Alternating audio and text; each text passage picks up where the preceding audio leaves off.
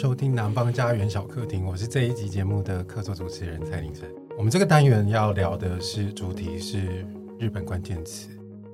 这个节目的主题其实是我自己提供给小客厅的，因为即将在南方家园出版的诗集，在整理的时候发现，呃，就是我自己很容易出现日本这个元素。那我一直以为自己在这个呃文化营养的摄取上其实非常平衡，可是，在整理稿子的时候才发现，其实我自己偏食的情况有点严重，就是我可能一部分是因为消费日本的影音商品的习惯跟经验比较多，然后另一方面是我也比较容易积极去回应跟日本有关的主题这样子。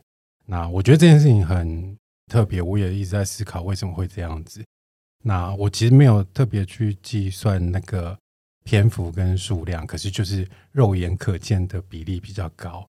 哦，我自己是看日剧跟日本电影，不能说长大，就是我的中学时代，就是那个心智已经长得差不多的时代，我的那个文化消费的倾向是非常偏向东洋的。那我觉得这可可能是我们这个时代比较普遍的一个共向，就是大家应该都是这样子。那今天的两位来宾啊、呃，非常凑巧，年纪其实跟我差不多。我们就是在前后一年左右诞生在这个浊世，呃，诞生在这个世界上。啊、呃，一位是那个呃诗人跟声优郭林先生。嗨，大家好，我是郭林。好啊，另一位来宾是小说家跟老师朱家汉。啊，大家好，我是朱家汉。哎，那个我今天是担任那个娱乐担当，然后我很荣幸被你归类为同一个世代，但是有一点想哭啊。因为我们这个时代已经差不多开始，第一个要老花眼，然后第二开始就是尿尿会越来越前面。对，因为我我我有去看那个我自己上网使用的那个关键字，然后我发现到了一个年纪之后，我我我关心的是养生的议题，对，然后开始要喝温水啊，对对对对对，对之类的。去哪里按摩之类的，就可能腰有点痛。十年前我不会特别去查的某一些跟身体有关的关键词，或饮食。这四五年大量的使用，这样。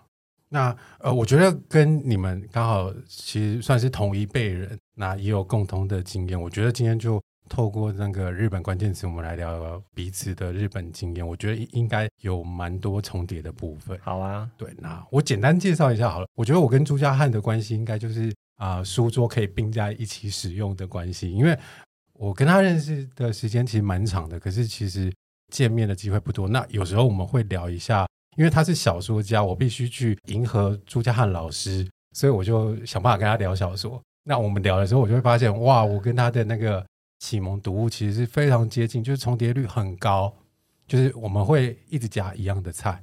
那我就发现他学生时代，就是他今天。之所以没有成为一个律师或医生，居然跑来当小说家，可能是因为读了那些关系。那呃，我成为一个文字工作者，可能也跟我读那些东西有是有关的。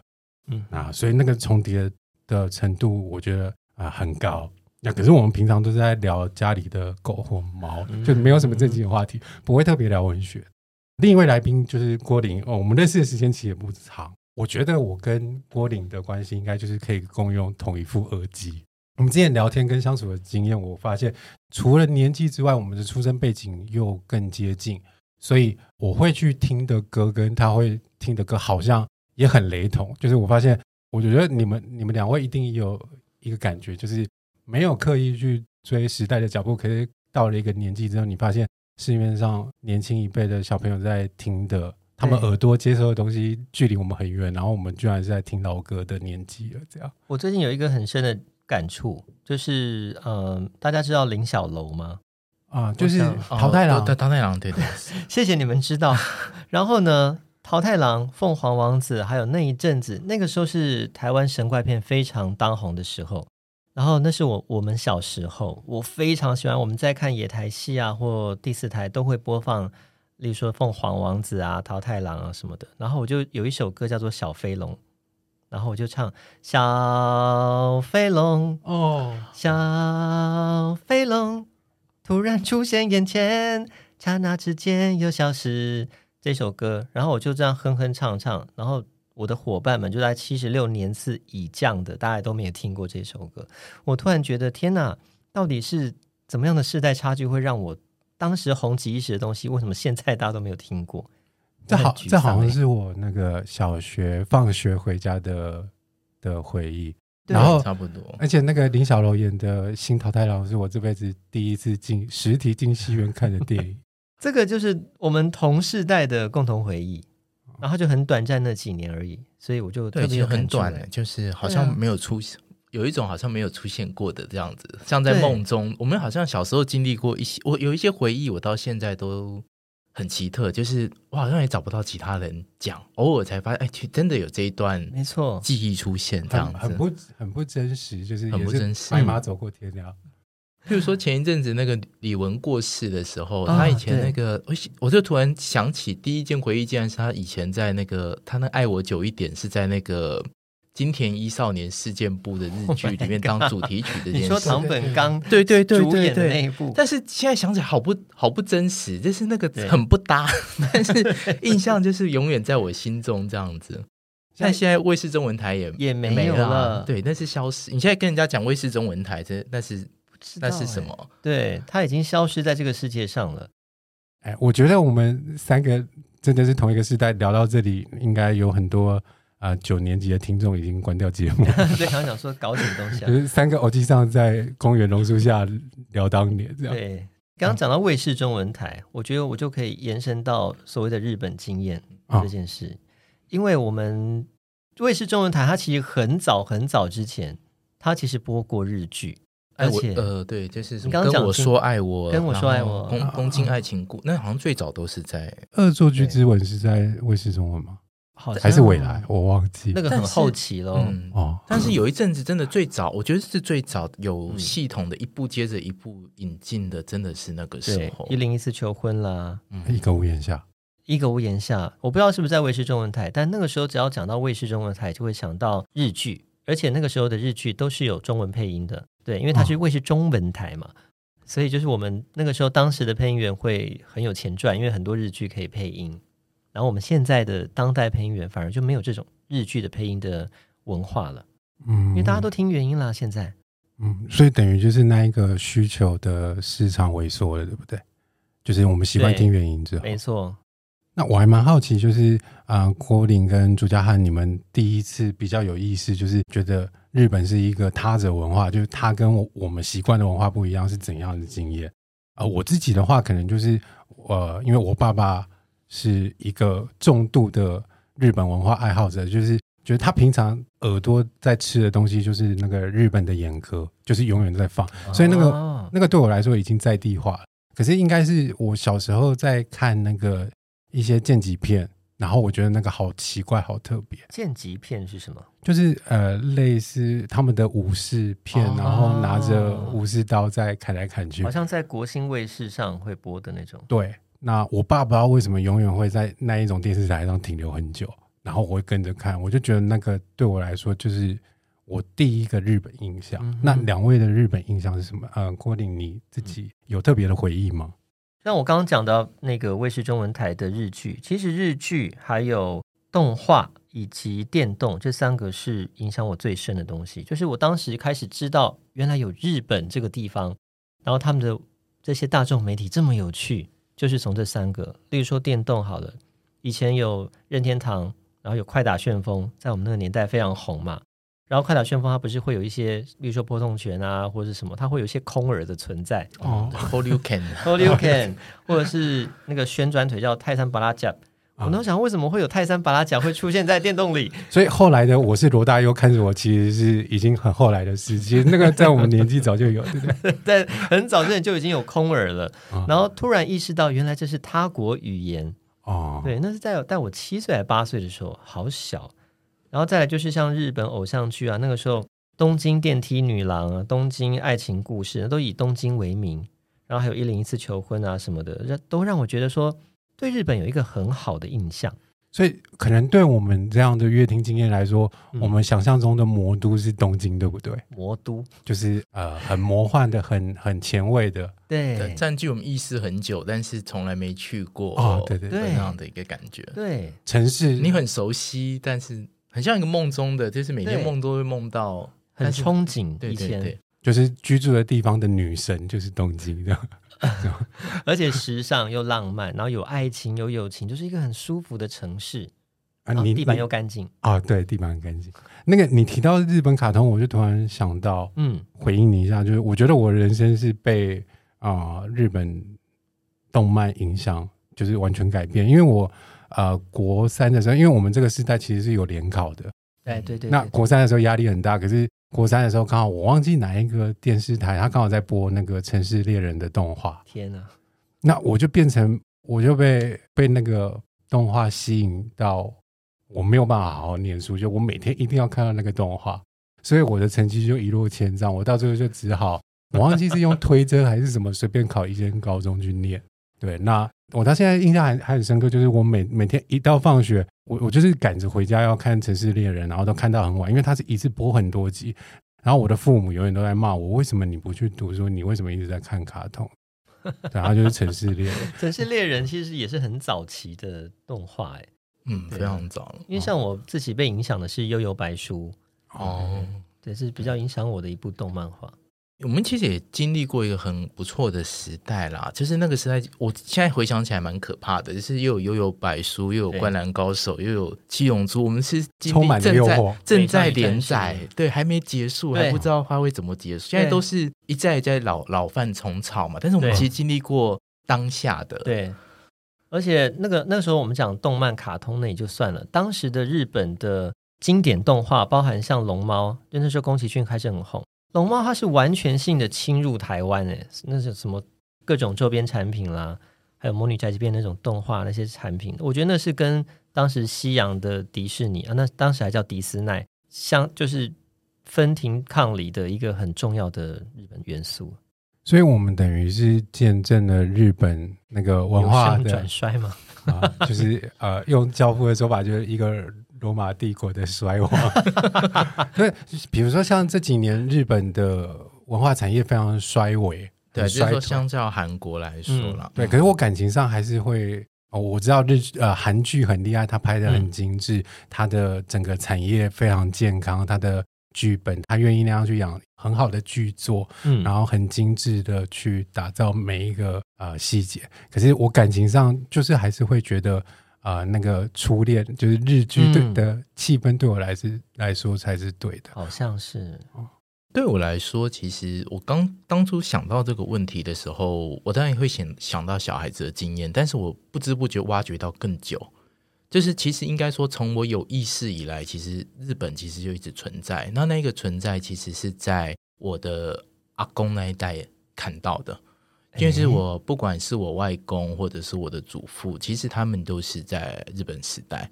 其实小时候，其实我没有办法跟他们很直接的沟通啦，好，因为我不是他们养大的，就是就过年逢年过节才会见到。但是就是一个小时候就不会讲台语，台语很糟，就是没有办法跟他们沟通。但是。嗯有些时候，我爸妈可能为了要让我跟他们亲近一点，然后就说：“哦，他们会日文哦，你在看的那个小叮当啊，或什么东西，嗯、你就是可以问他们啊，嗯、或怎么样。”然后我才哎，隐隐约约发现，就是在我们更长大之后，知道整个台湾历史这样之前，其实我是这样子感觉。可是那个其实那就是距离，就是你会发现那个历史感其实是靠一种距离跟隔阂而来的。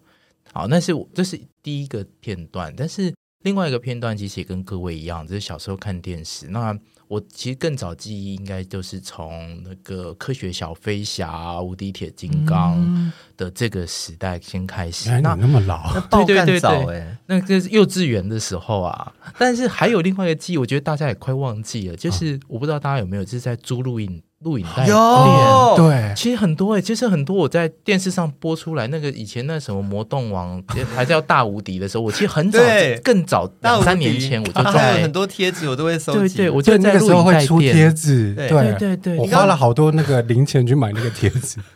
你刚刚讲录影带就对了，那个录影带店，然后当时我们刚刚说的日本偶像剧，它其实是。录影带形式，然后是五集五集的被放在一起，很好的封存，然后你就去租，一次要租五集。对，所以我觉得它跟那个它的媒体形式也是结合在一起。就是其实日本的影音产业、电影工业录影工业，其实因为有录影带发生，它就是产生的质变，包括他们的 AV 工业为什么那么发达，其实是因为有录影带。我刚刚有在想说，有要聊到 AV 工业这件事，顶多到时候剪掉。对，然后我这边作为一个注解，那个朱家汉刚刚提到的小叮当，我怕有些年轻听众不，不搞不清楚，注解一下，就是呃，小叮当就是哆啦 A 梦的旧名。对，那我顺便工商服务一下，就是我觉得朱家汉讲到他那个呃，回溯到。超过个体，就是回溯到他的祖父母那样的经验，嗯、我觉得可以。如果真的有兴趣，可以去找朱家汉的小说里面的里面来看，因为他就是用一个很像小说叙事的套娃去讲述家族史，然后里面其实会有很多日治时代的一些，我觉得是非常丰满的细节，也许不是完全的真实，可是因为他刚好放在一个。小说虚构的架构里，所以会非常有魅力。因为我在读那个朱家汉里面的里面的时候，我就是非常感动。就是因为我我我觉得我家里应该也是有有一些长辈是啊从日治时代生长出来的，可是我其实没有想过可以这样子去看待那个历史。对，我们当时的小朋友会觉得日本好像是一个很流行的文化，但是跟爷爷他们又没有那么多话讲，但这个东西反而成为我们之间的一个很特别的桥梁，好像有什么东西连着我们。然后现在我们再来回想这件事，它好像变成一种是乡愁吗？还是什么？就一个很神奇的东西。然后你刚刚讲到的，我就想到，对，录影带店也有卖那个日本摔跤的影片，不是卖，对 对对对。然后也是爷爷他们喜欢看的。对，郭林刚刚提到那个摔跤，像我爸爸就非常爱看摔角，他是可以看一整个下午的。对，就是相扑摔跤，我不知道为什么，然后我都是跟着看，然后我我觉得我对于那个人类的很物质性的肉体跟肉体的碰撞，就是日本摔跤。咱们讲的这么浪漫，但很妙啦，就是说，你看当时很多人那辈的男性，可能就是喜欢看摔跤啊、相扑，他其实很根植在在这个我们的那那一辈的协议里，协议里。然后不是很多人讲说台湾的。棒球也是受日本影响嘛？可是为什么后来相扑跟摔跤并没有发展起来？我就不太懂这件事。啊，对啊，台湾其实没有摔跤的产业，对不对？并没有啊。其实我觉得那个年代还有一个东西有进来，帕金狗啊，对对对对对，哦，帕金。刚是谁讲话？哎，那那个那个小客厅的掌柜，你自己的日本文化经验，除了帕金狗还有什么？就跟你们一样啊。一样吗？可是我觉得有一个，我觉得流行文化有个东西，因为我是台北长大的小孩，所以我觉得可以看万年百货啊，它到现在还在，然后它永远是你说西门町的、那个，对对对。然后你看那时候，其实包括日本流行文化、动画或是明星等等，那边都有。对。可是现在那边好像现在就是韩国的哦，真的吗？啊，因为是韩国的偶像的，公仔，他就是那边是可以看一个年轻人的流行文化的地方。嗯嗯啊、呃，等于就是流行的前沿地带，对不对？对，嗯，所以就是韩国的流行文化真的很强势，当然对。可是呃，我我们这些上了年纪的，没有我们，只有你。啊，我我我们这个世代的人，其实感情上也许更多的投射是在日本文化上面。但是我们讲到公仔啊什么，还是会想到日本啦。啊、呃，我们刚刚不小心就聊了很多，都很生活化。可是今天两位来宾。在录节目之前有给我他们的关键词，我先跟听众们报告一下，跟今天聊的都不大一样。呃，对，郭林给的日本关键词是三个，一个是樱，就是樱花的樱，对，然后第二个是茜，或者是西，我发现它好像有两种念法，就是一个草字头下面再一个希，像马倩的倩，对，然后第三个是人间失格，嗯，然后朱家汉的关键词是三个大，一个是。我跟他聊天的时候，算是我们少数的共同话题，就是大谷翔平。对，那他他录节目之前，我就有跟他说，你关键词如果没有大谷翔平，你今天就不用来了。为什么？我们那个中年阿仔的共同话题。对，他的第一个关键词是大谷翔平，然后第二个是小说家大江健三郎，然后第三个是大岛渚，然后主持人的关键字就是我的关键字是我们刚刚有聊到的相扑。然后日本的导演小金安二郎，然后小说家川端康成，然后小客厅的掌柜刘子华女士的关键词，刘子华女士都来了啊，要尊重，可以乱讲。那个金城武，然后庙就是拜拜的那个庙，然后还有木屐，嗯，对，就是哇，气质很好 啊。我们先简单的来聊一下，就是一个一个聊聊两位来宾今天给的关键词。比较好奇的是，你们有没有遗珠？就是因为只能提三个，对你们来说应该会很为难。比如说，你就没有提到啊，录影带或者是卫视中文台之类的、那种比较生活化。比如说像我我自己的很想谈，可是没有提到的就是魏征，就是因为我、我第一次出国就是去日本。可是那个时候年纪很小，是跟团，然后可能去了十几天，然后每一天三餐都是味噌汤啊。对，那我可能在台湾的时候很少喝，那那十几天密集大量的喝味噌之后，我回台湾可能过了十年二十年，有看到味噌汤我都会避开，因为我已经彻底腻了。对，那你们你们有没有其他除了这这三个关键字之外，你们特别想放进去可是没有去谈的？啊，郭林，你有没有什么其他的关键字对你来说有意义？如果一时讲的话，倒还没有想到。可是，嗯，对，好像真的没有想到哎，因为太多了，太多文化是缠绕在我的人生里，包含我现在成为配音员，其实也是受到日本文化影响很深啊。你有提到一个那个女声优叫做坂本千夏啊？对，你今天没有办法成为医生跟律师，是不是也被他？影响，我想就算我没有成为配音员，也不会是医生或律师，基本上脑袋也没有那么聪明。那像版本签下的那个版就很特别，那是一个土字版嘛，这个就是中文打不出来的东西，所以看到这个字，我也会想到日本哦。然后版本签下的声音是蛮中性的，以前就对我造成了很大的冲击，就是我以为男生就是男生，女生就是女生，那个声音的呃特质应该会很明确。因为早期我们的台湾配音其实就是这样子，你听到男生广告就就是这种讲话方式，啊，女生就是很高这样子。因为我还蛮好奇，我就去找那个版本签下的嗯说话的影片来看，嗯、可是他不是在工作状态，他就是被访问，嗯、对，然后我发现他的那个职业病很严重，就是他连比如说有人在采访他，然后他。很轻松的在讲话，他里面的那个表情之丰满的，就是下次他会刻意去压嗓子，然后让那个声音，我不会说他会有一种呃压嗓子的魅力，就是会把人勾住。嗯，哦，我觉得那个应该就是他们的职业能力，对不对？嗯，对，而且他不是很标准的美声型，他就是那种很粗哑的。其实讲到版本千夏，第一个角色大家应该比较熟悉的是数码宝贝的卡什么兽啊？卡比兽，卡比兽。对，他会一直叫那个主角，主角什么？其实我都忘了。反正就他，他是主要是录那个那个角色啊，叫太一啦，亚古兽啦。所以版本千夏其实算是特色系，不是美声系。他是特色系，这个应该就算我的比较特殊的另外一个关键字。所以啊，他等于是你声音上的启蒙，啊、算初恋吗？算是，就会觉得原来声音可以不用那么的被定义男或女。听众如果有兴趣，可以上网去找来听。去找雅古兽的配音员。对，它的版就是一个土字旁，在一个反那个版，嗯、对，就是非常日本。然后，哎，朱家汉，你有没有什么？因为我印象你之前在学版画的，对不对？对，我其实刚刚，哎，你好像真的直接猜中我要讲的，就是其实反而是浮世绘吧。啊。可是这是比较晚期才越来越影响到我，它不是从我的童年或者是青春期或学学习期就开始的，而是开始我我觉得也是这样子，就是你在小说吧，或者是文字在某一个经历之后，其实过往某些还不懂得欣赏的音乐或绘画或电影，你会好像眼睛也会开起来了。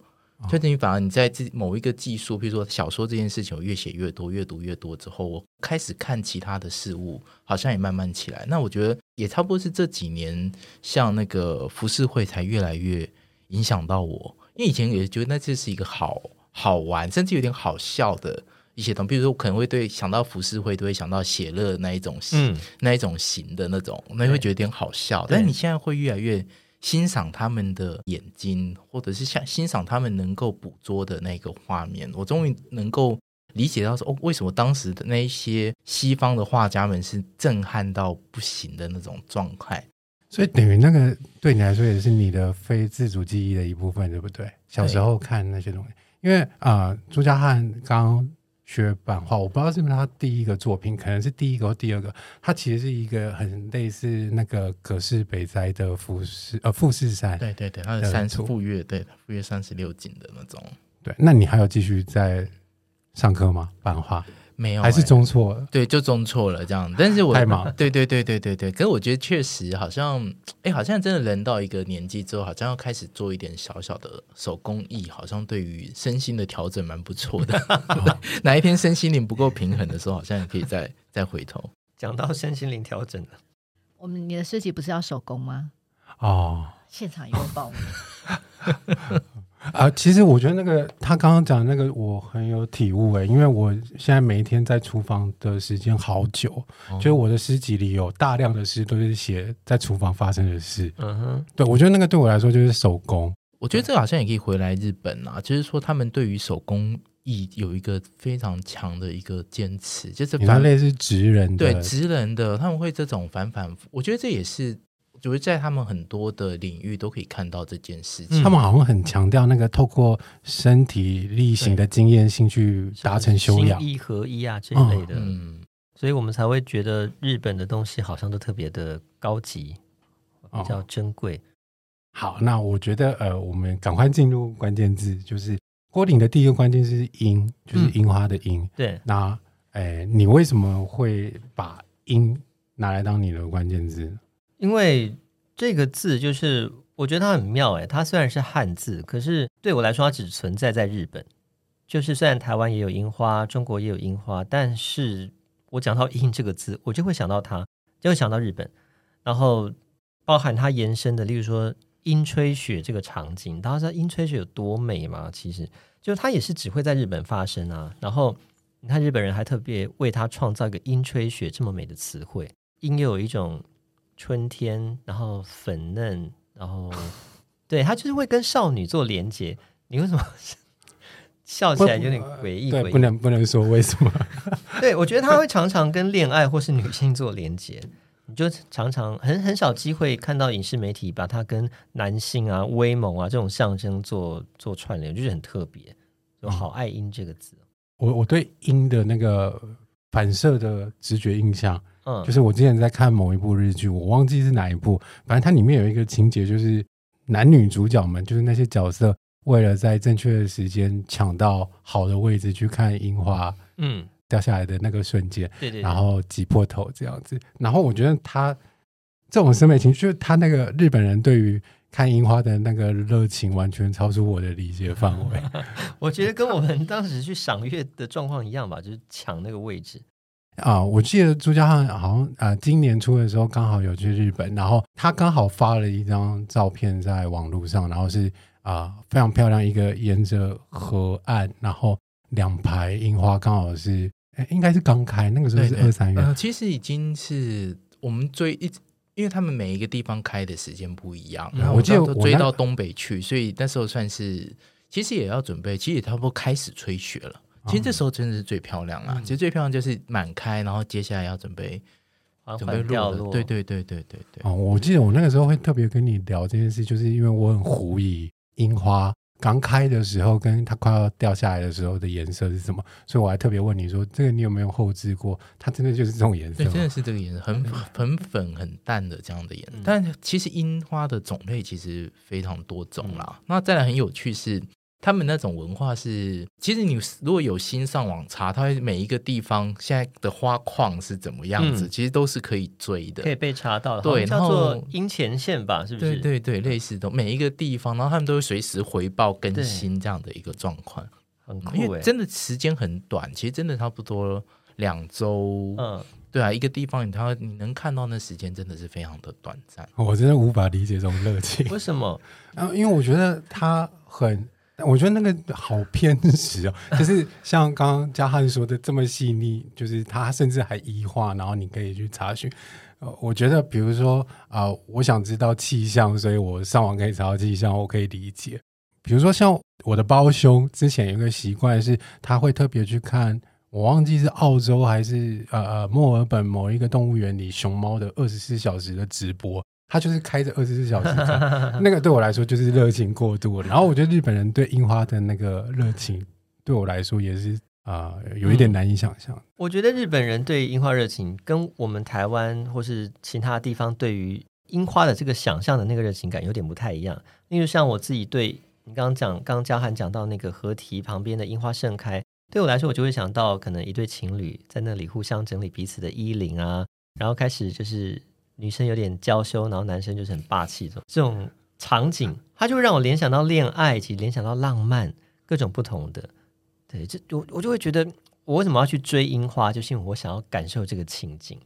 所以你每一次去日本，你都会特别留意樱花吗？我不会特别留意，但是如果会，就是刚好在那个状那个当当下的话，我会觉得非常开心，非常浪漫。当然，日本不只有樱花啦，只是“樱”这个字会让我特别想到它。嗯，他的意象真的是非常日本，我觉得某一种程度上是被日本垄断了。哦，我觉得那个热情对我来说，大概就是呃，如果我有那种失衡的状况，大概就是呃，我对卤肉饭大概就是日本人对樱花的那个热情。我不太懂什么意思啊？你对卤肉饭的热情？网络上看到好吃的卤肉饭，就会想哦，我是不是要去吃吃看？这样啊？对啊，你说的是肉燥饭还是卤肉饭？卤肉饭啊，这个不能不能 argue，对不对？然后朱家汉的第一个关键字很诡异，叫做大谷翔平。我觉得这个是一个有排他性很强的关键词，就是我觉得不看球的人，呃，或者是不是我们这种阿仔可能会很无感。就是我很好奇，呃，嘉汉为什么你不是提野茂英雄、铃木一朗、达比修有、松井秀喜，你是提大谷翔平？你觉得他跟其他日本球员不一样在哪？我觉得其实如果此时此刻突然统计。现在被提到最多的日本名字，可能我觉得是大谷翔平。哦、我觉得啦，在整个世界被提到当下，被提到最多的人，可能是他这样子。肯定是。但其实一方面是他强大了，但是他真的是一个很怪异的。其实如果你在不要只是说二刀流，或者是美国对他的风靡啊、独角兽啊，然后百年纪录啊这些东西。你把这些东西撇开来看，其实我我很有时候很喜欢看他在场上或场下，大家捕捉他的画面，大家很喜欢去播他各种梗图或他一点奇怪的作为，比如他会摆出一个猫拳逗弄他的队友，或者是模仿迅龙迅猛龙，然后他会他会自我日本化，去戴那个日本的那种奇怪的头盔，对对，然后再一上垒，他因为他不像过往的松井秀喜或者是铃木一朗，其实还是有一种让他感觉一种拘谨啊礼貌。你看他会觉得他其实很不像日本人这样子，就是会跟大家打打闹闹，甚至会唠一些西班牙文这样。但是我回头过来又觉得，如果大谷祥平是一个在美国长大的日本人，日裔的这种日本人，我觉得他今天可能不会是一个二刀流，或者不会是这个样子。虽然说我们感觉他就是一个很不像日本人的人，然后去那边，然后大受欢迎，但我觉得好像也只有日本环境能够养出大谷翔平，不是只是说他遇到了一个好的教练，然后让他二刀流，或者是甲子园的这种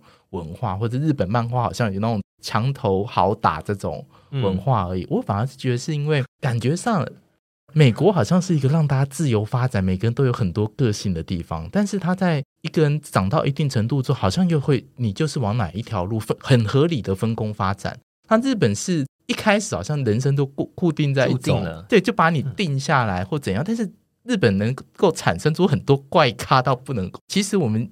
意识中到那种，比如说野茂英雄或铃木一朗还好，他们这些人其实，或者我们听到日本哪一些你很喜欢的人，但其实，在他们社会里面都是艺术当中的艺。大部分的日本人其实不是他们这种个性的，我觉得反而是那种非常极端的，然后对人有些时候要求有点苛刻的。那这种既有天才，然后个性又很古怪的人，反而能够发光发热。但但美国搞不好就稀释掉，就又合理化的，然后发挥你、嗯、管理你。最佳限度，然后又很人性的这个时候，你就很合理化的变成，你可能就变好的投手或者是一个好的打者这样子。那偏偏就是日本就是有会有一些那种很特例的人，就是在这个环境下就这样长大出来。我觉得听众可能感受不到那个郭林跟掌柜，你没有感受到朱家汉在这一段他的那个温度特别高吗？好像有。他好像想要继续聊下去。我觉得那个大谷翔平家汉应该可以聊六个小时，这么迷。就我觉得，我如果真的很认真跟你聊他，那个郭林跟听众们一定会觉得哇，你们的那个宅味好浓哦。不会啊，但我觉得刚刚听起来会觉得好像很有趣，然后我会想要去找他的影片来看。那个掌柜，你觉得你知道大谷翔平对不对？我知道啊。你觉得帅吗？帅啊！哎、欸，可是后来我发现他是可爱还是帅？很壮又很高哎，我觉得他是属于可爱型。可爱型，嗯，其实我还蛮好奇的，嘉汉，你觉得我自己，我刚刚那样听你说，我觉得他其实他跟呃李木一朗或者松井秀喜那些比，我觉得他的日本性也没有比较弱，可是他的超日本性很强。对啊，我觉得他也是相信那种意志力，或者是他好像模糊掉那个日本文化符码的边界，所以他可以成为一个全球流行的商品。对，我觉得他也是一方面，他还是很日本啦，就是说他看起来不典型，但是我就觉得也只有日本能够造出这种奇怪的、奇怪的人这样子。那你觉得，除了因为他的成绩，他可以成为一个全球化文化符号，最主要的原因是什么？可爱跟强大啊！但是我觉得今天的跟我今天讲的关键字其实有一个有点关系，是我觉得日本某方面来说，其实对于肉体这件事情是很执着的。会追求那种很强，不是在讲色色的事情，但是我觉得不管是大，我今天要讲的，对不对？大江健三郎，或者是大岛渚，或者是日本对于那种，对啊，譬如他们的那个神符，不是啊，就是他们对那种肉体的极限这件事情是，比如说一个人文化人类学者。讲过一个事情，就是那个班乃迪克写《菊花与剑》，他讲过说，日本人竟然会相信一件事情，就是他们的那种神风特工队回来之后落地之后，没有没有真的，就是他们飞行员回来之后，发现他已经死了十分钟，心脏已经死停了十分钟以上了，但是还是凭着意志力开回来，想也知道不可能，但这个是在他们心中会。烙在心影的，成为一种 这样的一个状态的。嗯、我觉得日本真的很在乎身体这件事情，或者是我其实有一个关键字有拿掉，是在讲那个呃，想要讲三岛由纪夫，因为我看你讲川端康成，我就会想讲三岛由纪夫。我我刚刚也是想要三岛由纪夫，因为我对他印象最深刻就是他打赤膊，然后对他那个肉体，然后在他就是他就是在讲，因为说就是因为肉体是会。毁损的，你锻炼再好的肉体都会老，都会受伤，都会，所以你才要尽可能的去把肉体锻炼到完美。一瞬间，我被这个东西打，因为以前在最早文青时期就会觉得，因为不是像大谷翔平汉草这么好的人嘛，所以说，那我要去追求那种永恒的智慧或者是美感，这种东西比较永恒，不要去追求俗世的这边。但突然听到三岛由纪夫，我被他说服了。就是说，三岛那一种看法跟我们刚刚，他很像在转运我们刚刚聊的那个郭林说的樱花，对不对？就是很漂亮的身体，他去练出来这样。对，正是因为他肉体是一个那么容易。毁损的，你再完美的肉体都会老，都会有皱纹，都会怎样？正是因为如此，你才要歌颂它的美，这样子。我说一瞬间啊，所以我觉得日本的运动员有些时候也蛮令人惊激赏的。其实是在这个部分，虽然某方面不是那么的好，他们也有一些就是太强调精神至上或者是怎么样的的一个状态，但是有些时候就会被会真的会被这种热血感动。我觉得我对热血的概念就全然是日式日式的，对，就是灌篮高手式的。对，对那那个郭林，你有没有比较喜欢的日本运动员？如果刚刚这样讲的话，嗯，大谷翔平，我我有稍微看过一些他的影片了，但没有很熟。然后铃木一朗，因为铃木一朗他好像又是不太一样的训练方式，他是从小就跟爸爸一起练，然后是每天都非常的要求自己的。训练时数以及就几乎不苟言笑这样子的一个风格，所以我觉得好像跟大谷相平又是完全不一样的。然后我看到他的故事之后，我就觉得这个人也太神了吧，有办法把自己的心跟肉体逼到这样子的一个极限，到底真的是人吗？对，这就是我比较有印象的吧。因为他跟大谷就是不同的帅法，对不对？嗯，他也是外表真的长得就很帅了。对。针对这个关键词，再问嘉汉最后一个问题，就是你你那么喜欢大谷翔平，你比较希望他拿到赛扬奖，还是娶芦田爱菜？我换一个方式回答，就是肉关于肉体这件事情呢，就是说，因为大家一直在传言大谷，因为大谷翔平一直没交女朋友这件事情，大家很好奇，嗯、甚至大家有在。网络上大家会开玩笑说大谷翔平一定是处男，但是我要讲一件事说，如果就算他真的是一个处男，然后或者是一个禁欲者，他绝对不是没有性欲的人，他甚至我觉得他其实性欲搞不好超级强。据说运动员都还，我觉得一定是非常强的，所以我但是我总觉得他可能在三振三振他的队友 Mike Trout 的时候。那种颅内高潮会比世世上任何一种恋爱或者是那种罗曼史还要多巴胺分泌更多。我觉得他是在追求，因为这种极致肉体的会比那种一对大家一般来讲的那种性爱或者是小幸福，我觉得而且被那么多人围观跟喝彩，我觉得他那个多巴胺分泌应该跟吸毒差不多，跟全世界最好的。在最强的殿堂，然后当个最特殊的人，我觉得这点对他来说，我觉得他一定是欲望，他一定有一个很特殊的、强大的那种欲望管道。对，所以我真的觉得大谷是欲望的，他绝对不是无欲的，是他超越我们日常的那种小欲望太多了。掌柜，请问这一段可以播出吗？播啊播啊！收听率就靠这一段了。哎、欸，我应该拍下你的刚刚听这一段的那个表情。没有，因为我没有想到你会聊那么深入 啊。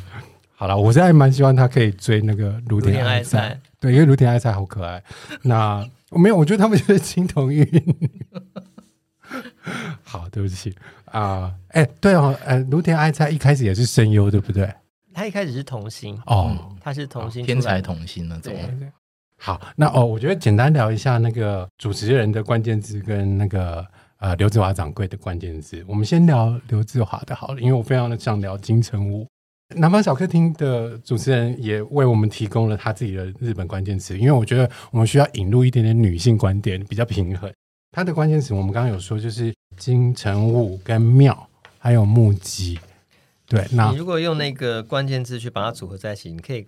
看到他穿着，有有画面对不对？对，有画面，穿着浴衣，然后站在庙前，然后旁边还有金城武，对，就金城武本人穿着。我觉得先聊一下金城武好了，因为金城武太太可以聊了。现在年轻人知道金城武是谁吗？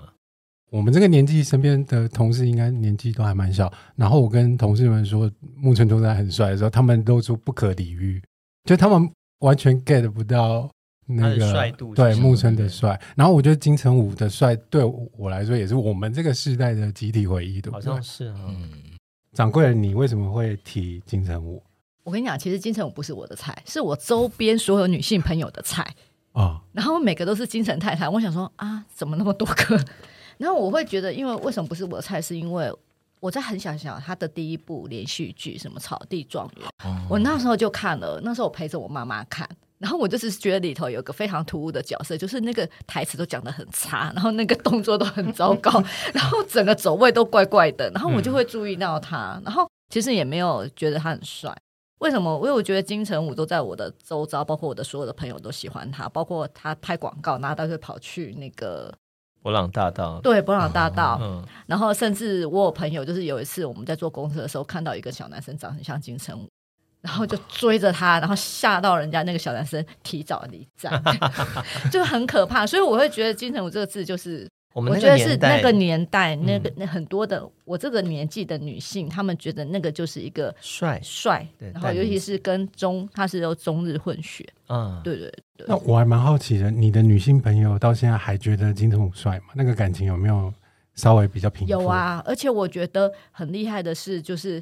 就是到这个现在，就他们就是迷他，就是完全不变哎，就是很始终、很忠心的。我知道那个，比如说你在网络上某一个亚群体，你如果提到金城武，就会有很多。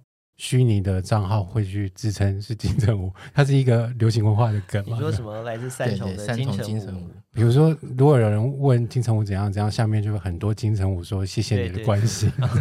所以我会觉得真的很疯狂，因为包括我朋友，他都去查到说他的奶奶是外婆奶奶是住在哪里，就在那个华氏后面那边，然后还有人去跑去那边说要跟他偶遇，然后我想说疯了这群人，所以我一直觉得在我印象中就是。很实实在在的一个人，嗯，对，就是我知道朋友，哎，就是关于日本这件事情，第一个我想到的是他。但他有点特别，因为他是跟台湾做连接，他一开始台湾出来的，然后他是到了日本之后，好像我们真的觉得说，突然被镀金了，高级了之后，嗯、我们才开始爱他。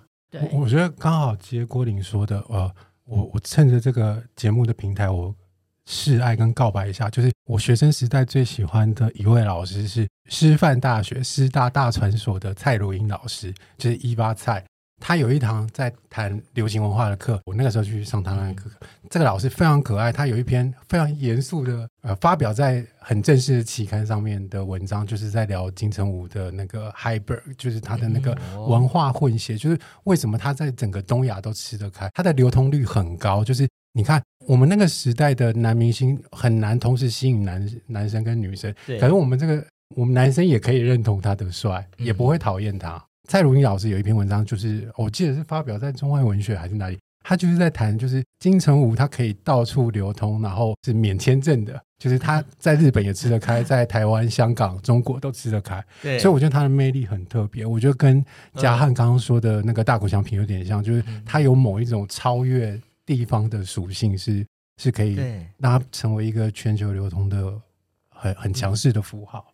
你刚刚讲到这个，我就想到当时金城武最红的时候，有一部迪士尼动画叫做《泰山》，他为泰山做了香港配音，做了台湾配音以及日本配音。哦，这是全球非常难得的一件事情，就是到处都愿意接受对他的声音。对，他就真的是在这到处流通，哎，像你讲的一样。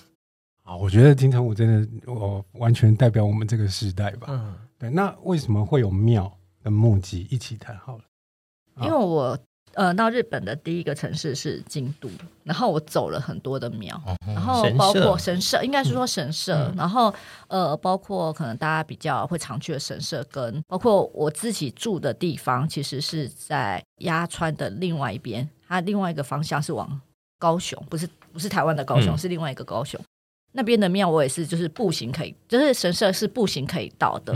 然后我会喜欢的第一个是那边的，我觉得一个是。我觉得是那边的时间的流动跟其他地方的空间的时间流动是不一样。第一个，第二个部分，我觉得它边的味道跟别的地方的味道是不一样的。嗯、它的味道具体来形容的话，大概是什么什么样子？然后我很喜欢那个叫仁和寺，它有线香，其实、哦、对，然后它的线香是它是是一种。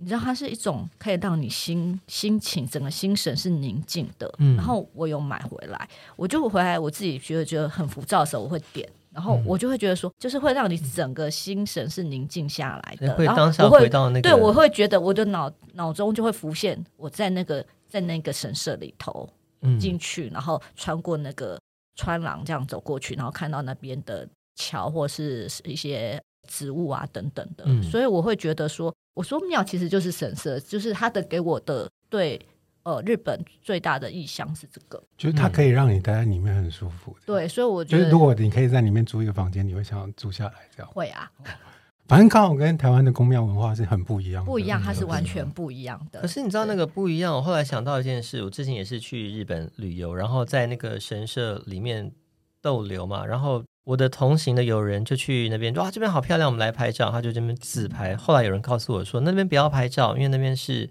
放我要怎么讲，就是棺材的地方。就是有人，哦、因为他们神神神社是会让人家过往之后会到那里去先绽放或祭拜或者安放的，所以它跟我们的庙的概念其实不太一样。真的还不能随便乱进去乱拍照哎。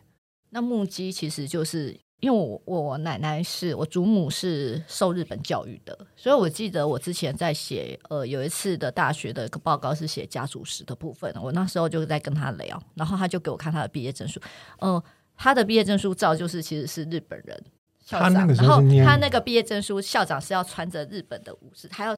佩戴武士刀，然后坐在那里很可，哦、就是也不 是很可爱，就是他是这样的一个画面。然后毕业生后面排排站，这样子还有老师。因为我阿妈是受日本教育的，他是公学校吗？还是他就是蓬莱国小公学校啊？哦、嗯。然后其实那时候在家里，其实他都会有时候讲那种叫卡讲或什么。然后你知道我小时候不是穿拖鞋，是穿木屐，然后就好大声。然后我们家又是那种比较是木结构的房子，然后就咔咔咔咔对，所以我就第一个。就是源自于小时候的印象，就是母鸡。嗯、你那时候问我吧，我其实好像没有想很久，我就直接回答你这三个关键字。对，你秒回，对我秒回。那你这个 三个关键字就包含了视觉的金城武，然后嗅觉现象的部分，以及刚听觉母鸡。对、嗯，你很涵盖全面性哎。对啊。好，我觉得我我们不要聊主持人的了，因为时间差不多。然后我们来推荐一下书单，就是跟今天的题目有关的。啊、呃，先请嘉汉推荐好了。你有没有想推荐的书？我自己推一本好了哈，就是就是有点可惜，比较少人提到哈。有一个日本有一位大概在二十世纪在三三零年代左右的三零到四零年代左右一个日本作家，名字很帅，叫酒鬼周造。那个数字的九，啊、然后那个没有错字旁的周嘛？对，没有错没有错字旁，对对。然后造就是那个造造船的造，他其实是他。是个语言天才，然后他留学欧，他是贵族，然后他还曾经请那个海德格当他的德文家教这样的。德海德格也是为为了要钱嘛，为了讨生活啊。对，那所以他就是吸收了各种欧洲的这种思潮，所以他回来有写过其中一本书，就是呃日文叫做 Iki，好，这是翠，呃纯粹的翠，翠的构造。粹的构造，他讲说这种东这种脆只有在日本，是这种日本的文化结构当中才能感感受得到的。包括像他也有研究，就是日本的色气啊，这真的是色色的那个，对，不可以色色的那个色色气的结构，好，所以它是很特别的。它就是我觉得它就是一个融合中西东洋跟西洋的一个非常厉害的一个思想家，这样子。他其实后来对欧洲其实影响也还蛮大的，就是反过来刺激了。好，那。没有到研究很深，但是我觉得读他的东西其实蛮有意思的，因为我我得要一直去看注释，然后注释里面都是德文啊、英文啊或者是什么的，因为他有在讲，就是“粹”这种很多语言是没有办法翻译的，他觉得日文的那个“粹”是没有办法翻译的一个字。呃，这本其实好像前五六年前可能很有翻译过，哈，连经好像有翻译过。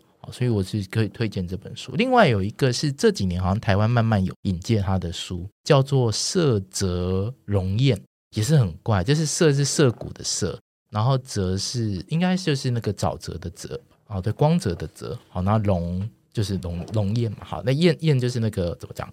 没关系的，反正大家会查啦。他他其实蛮特别的，因为他是巴塔耶的。法文翻译成日文的那个译者，嗯，然后他好像也跟我忘记是谁，好像是跟跟那个什么坂本龙一的爸爸好像也都还蛮蛮熟的。好像他写他其实写了一写了蛮多很次文化类的书，比如说。呃，台湾可能有翻译过什么黑魔法手帖，在讲那种中古黑魔法的这种东西，好特别哦。他就很怪，然后他很帅哦，你可以找他的那种戴墨镜的那种照片，像吸血鬼伯爵那种，好像是怪咖，很怪咖怪咖。以前当代当时的日本慢慢出怪怪慢慢出来，他的这这几年也慢慢有一些引介出来了哈，这我也蛮推荐的，这种很特别的一个作家，有兴趣的听众可以去找来看看，就是酒鬼周造跟色泽荣彦。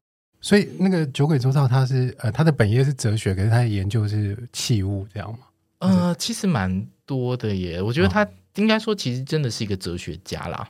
对，我觉得想要再更深入接触日本文化的话，我也蛮推荐像读那个古奇润一郎有一本很不错的书，叫做《英译礼赞》。那个 译啊，我不知道怎么写，他就是在赞赞赏那些很。阴暗的、潮湿的那种事，因为我们都把日本想的，但其实日本有另外一面，嗯，比如他们的漆器，他就说漆器的构造，他就是要在很昏暗的地方看，他不是那种打大灯这样子来欣赏的美，或者在一开始就写日本的厕所木造的那种厕所的结构这样子，嗯、很有趣，比较不同的一面，嗯。啊，那那个郭霖，你有没有想推荐的书？嗯，好，延续我刚刚提到的日本动画这件事情，我想要推荐一个日本经典动画指南。那这个是黑体出版的一本书，它很，它最近才刚出，然后蛮特别的。因为你知道，我们那个年代就是会觉得说，除了漫画改编 TV 动画的那种那种系列之外呢，还有另外一些就是类似像龙猫、宫崎骏的这个动画系列，比较细致。然后它更有人味，然后故事也很完整、很细腻，这样，然后有一些寓意。然后我觉得当时对我对我来说，它有一点点像是比较高级版的电视动画。但我我会很憧憬这样。如果说到日本动画的话，就会想要看这些东西。然后当时有好多啊，刚刚讲除了宫崎骏，还有那个金敏啊。哦，好喜欢金敏。所以他这一本算是比较接近史料了，还是有评书？他对他有评述，他就是介绍了很多这些大导演，金敏、大友克洋、安野秀明啊、新海诚，还有最近的西田守等等的，哦、然后就介绍他们的作品以及很细的一些评论，我蛮喜欢这一本。我突然想到那个《攻壳机动队》，应该算是我的某一种启蒙，就是身心问题、呃心我论的那个。嗯，对。那我觉得听众可以去也找这个来看，因为我觉得、嗯、呃，现在喜欢日本。动画的朋友应该还是很多，是就是黑体出版的动画指南。嗯，对。那，诶，时间差不多，我也推荐一本书好了。这本书其实我买了，可是我自己还没读，所以推的很心虚。它是战后台湾的日本记忆，然后它有一个副题叫做“重返再现战后的时空”。对，我觉得这本那个南方的掌柜应该很有兴趣。就是允晨在二零一七年出的。然后他其实是很多作者，比如说啊、陈培峰老师、石基生老师，还有一些日本的学者，像松永正义，然后四方田犬彦，他们可能一人写一篇这样子。那我我有跳着读，我觉得那个对台湾的特殊化的日本特色有兴趣的听众可以去找来读，我觉得还蛮有趣的。那哎，我们今天的节目就到这里。南方家园小客厅固定会在每个礼拜四更新最新的消息请参见南方家园联书以及 ig 如果有任何想法欢迎留言讨论我们下一集见拜拜。